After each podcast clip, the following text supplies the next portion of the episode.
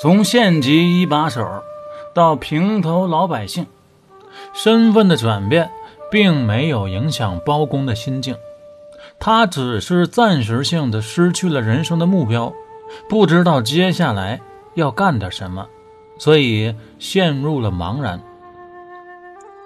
从成长的角度来看，这回的挫折是包公成为伟大法官的必经之路。是他的一次蜕变，由此他开始约束暴力，尊重生命。李宝这时候表现出一个投机主义者的嘴脸，一看新姑爷不行了，赶紧收拾行李银两，自己提前跑路了。倒是包兴还是很够朋友，不离不弃。一看少爷心情不好。就提议去旅行看世界，希望用大自然的壮丽景色来帮着排解一下。但是那会儿可不像现在说走就走的旅行，世界那么大，你想去看看。当时野生动物还是发展的不错的，正经的万类霜天竞自由。有数不尽的毒虫猛兽，主动往大自然的怀抱里奔，那风险还是很高的。这还只是其中的一个方面，另外，人永远都是最大的威胁。北宋仁宗年间，虽然治理的不错，但总有那山高皇帝远的三不管地带，那可是绿林人的天堂。江湖什么样，你还没见过呢。包公和包兴二人驯马游江，没走几天，就来到了一处地界。看横幅上写的是“土龙岗风景区欢迎您”，这名字就叫着不善，搞不好是个宰人强制消费的所在。俩人正想往回走。忽然，砰砰几声，纸里花漫天飞舞。紧接着，社会摇震天响起，出来一帮人，不由分说，把两人是抹肩头、拢二背，捆了个四马倒残蹄儿，就给抬走了。包兴还安慰呢：“少爷，别担心，看他们这穿着打扮，应该不是食人族。”俩人就这么被抬回山寨，为首的有四个彪形大汉，自称是四个创业青年云合伙人，在这儿开的是一个文创旅馆，江湖主题，就跟那西部世界一样，很有代入感。让他俩别害怕，这都只是些仪式，就为了走个过场。今天请二位来，是当首席体验官。听听你们的意见，也好日后改进，增强服务。包公说：“好，带我们参观一下你们这儿的环境和客房，我可以提点意见。”就这么被倒吊着看了一圈，包公感觉还是不错的，就说：“你们几位能不能蹲下来点我这个角度看你们有点累脖子。”这四位就拿出马扎，并排坐在一起，一脸诚恳的准备听发言，笔记本都放在磕膝盖上。包青说：“少爷，他们要不放咱们下来，你就不要给他们出点子。”包公说：“没事然后问他们：“现在干什么买卖，都往一个理念上套，你们知道是什么吗？”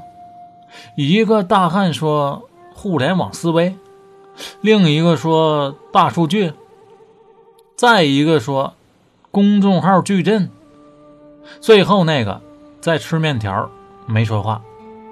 包公说：“你们说的这些都是骗子唬你们这些外行的，玩概念，炒新词儿，一茬接一茬，总有层出不穷，换汤不换药。”我就问一句你们的核心竞争力是什么？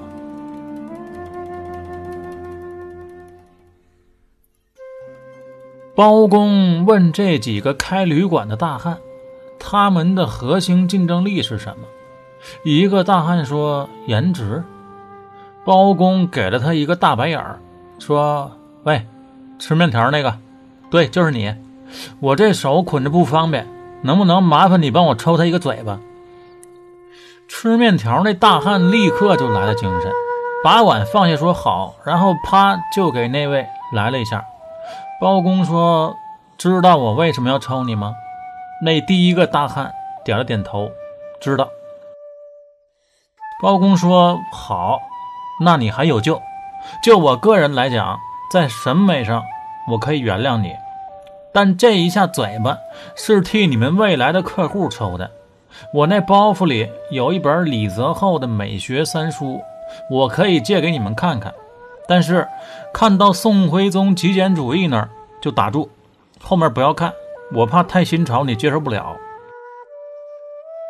包公用下巴一指那第二个大汉说：“你说，核心竞争力是什么？”那大汉说：“服务。”包公说：“吃面那位，您贵姓啊？劳您驾啊。”要说还是这吃面的智商高。不用包公说完就明白了，抬手就给第二个大汉一个嘴巴，然后兴高采烈地说：“我姓赵，不贵。”包公问第二个大汉：“知道我为什么打你吗？”大汉摇摇头。包公说：“你就不如刚才那个。”此时，第一个大汉面露得色。包公继续说。你们看我现在脸色是不是有点发紫了？第二个大汉说：“是的。”包公说：“就你们还好意思说服务？从打我一进来到现在，我这个朝向就一直和南半球、智利、阿根廷、澳大利亚的人民保持一致，这就是你们的服务。我告诉你们，我本来是黑脸，现在为什么透紫了？就是大头朝下空的。”为什么王小波会说夜黑到发紫，星星亮得像一些细小的白点？几个人摇头。包公说：“因为黑夜就是大头朝下。”这回连包青都露出了思索的神色。包公说：“你们别装了，第三个该你了，你说。”第三个大汉说。我觉得我们的核心竞争力嘛，是内容。啪的一声，还没等包公说话，吃面那个姓赵的就给这位来了一下。包公说：“干嘛呢？”他说的对呀，就是内容。姓赵的赶紧说：“哎，不好意思啊，三哥，惯性，惯性，顺手了。”那三哥就要打回来。吃面大汉一推他说：“你听他说，听他说。”包公继续道：“你们是文创旅馆，江湖主题，这个定位就注定你们要花心思在内容上。那我请问，接下来我的主线故事如何发展？血腥吗？暴力吗？下流吗？”第一个大汉说。接下来嘛，你有两个选择：一是下山杀个人，纳投名状入伙；二是拒绝入伙，被开膛挖心。包公说：“投名状不刺激，这个时候要刺激大众阴暗的心理。那美剧看过吗？要往深了挖，满足他们的狂想，暴露出人性被压抑的另一面。”必须来点血腥、暴力、色情。你们是用的番茄酱吗？哎，算了，不管了，我选开膛摘心。旁边包青吓得是嘴唇发白，他看见远处有一个房子，那里面走出来一个人，穿着皮围裙，拎着一个大木桶，倒了一地的红色液体。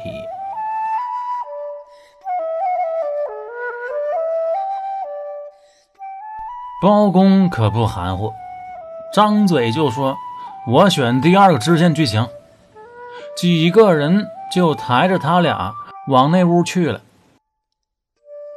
路过穿皮围裙那人的时候，这人很不满意，说：“这算什么？这还没发育呢，能有几两肉？”包公提出了表扬，说：“看见没？这才是一个好演员台词的功力。坏人不一定要乌嗷火喊，真变态。”那看着都像正常人，不要太过用力。等把俩人往案板上一放，包兴直接就尿了。屠夫把大刀剁进木头里，腾出手来给俩人脱衣服。包公说：“我有痒痒肉啊，别碰。”屠夫说：“先生，就您这胆色，真真的是绝无仅有。走到我这流程。”没有不哭爹喊娘的，您要不是神仙下凡，就是一个超级大变态。我这就送二位上路。旁边那四个大汉还拿着笔记本，准备随时记笔记呢，非常好学。包兴已经昏死过去。包公说：“你们几个啊，一会儿注意看他的表情。”真正的杀人狂魔，屠刀落下来的时候，他是能体会到快感的。这块虽然微妙啊，可是戏好不好，全在这儿了。四个人是刷刷点点都写下来。这回衣服都退完了，屠夫抄起大刀准备干活，忽然外面跑进来一个喽啰，是那看大门的。说外面闯进来一个人，流氓会武术，打趴下我们好几十人了，请几位董事赶紧过去看看，怎么处理一下。对面那位姓赵的说：“我去看看，你们别落下知识点啊。”其余三个说：“不行，还是得一起去看看。”说罢，几个人就出去了。屠夫这时候反倒犹豫了。不知道是应该继续，还是等董事会回来。包公说：“你赶紧的呀，我还有事儿呢。别告诉我你不会啊！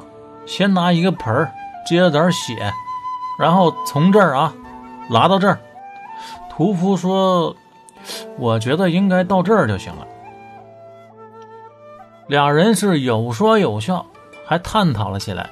期间，包兴醒过来一次，一听聊天又死过去了。这块包公说戏太投入了，别说是这个屠夫了，就是一个不相干的人，听他这么一说，那也学会了呀。这一幕，二人探讨开膛摘心从什么地方拉到什么地方，那是相当的诡异。最后，俩人终于商量出来一个完美的方案，这就要实操了。此时可真到了关键时刻了。之前怎么白活都可以，现在这一刀要是真切下去，那性质就变了。到底真的是文创旅馆，还是杀人越货？那就看这一下了。要说包公这心。也是够大的，有拿自己小命测试这个的吗？只见屠夫手起刀落，刹那之间，他的眼睛里放出了异样的光彩。包公大喝一声，抄起一根擀面杖砸在屠夫脑门上。与此同时，嗤的一声，一颗飞黄石穿窗而入，打在了刀身上。嘡啷一声，这一下就砍偏了。紧接着，外面窜进来一个人。包公一看，情不自禁地喊道：“宵夜，你请。”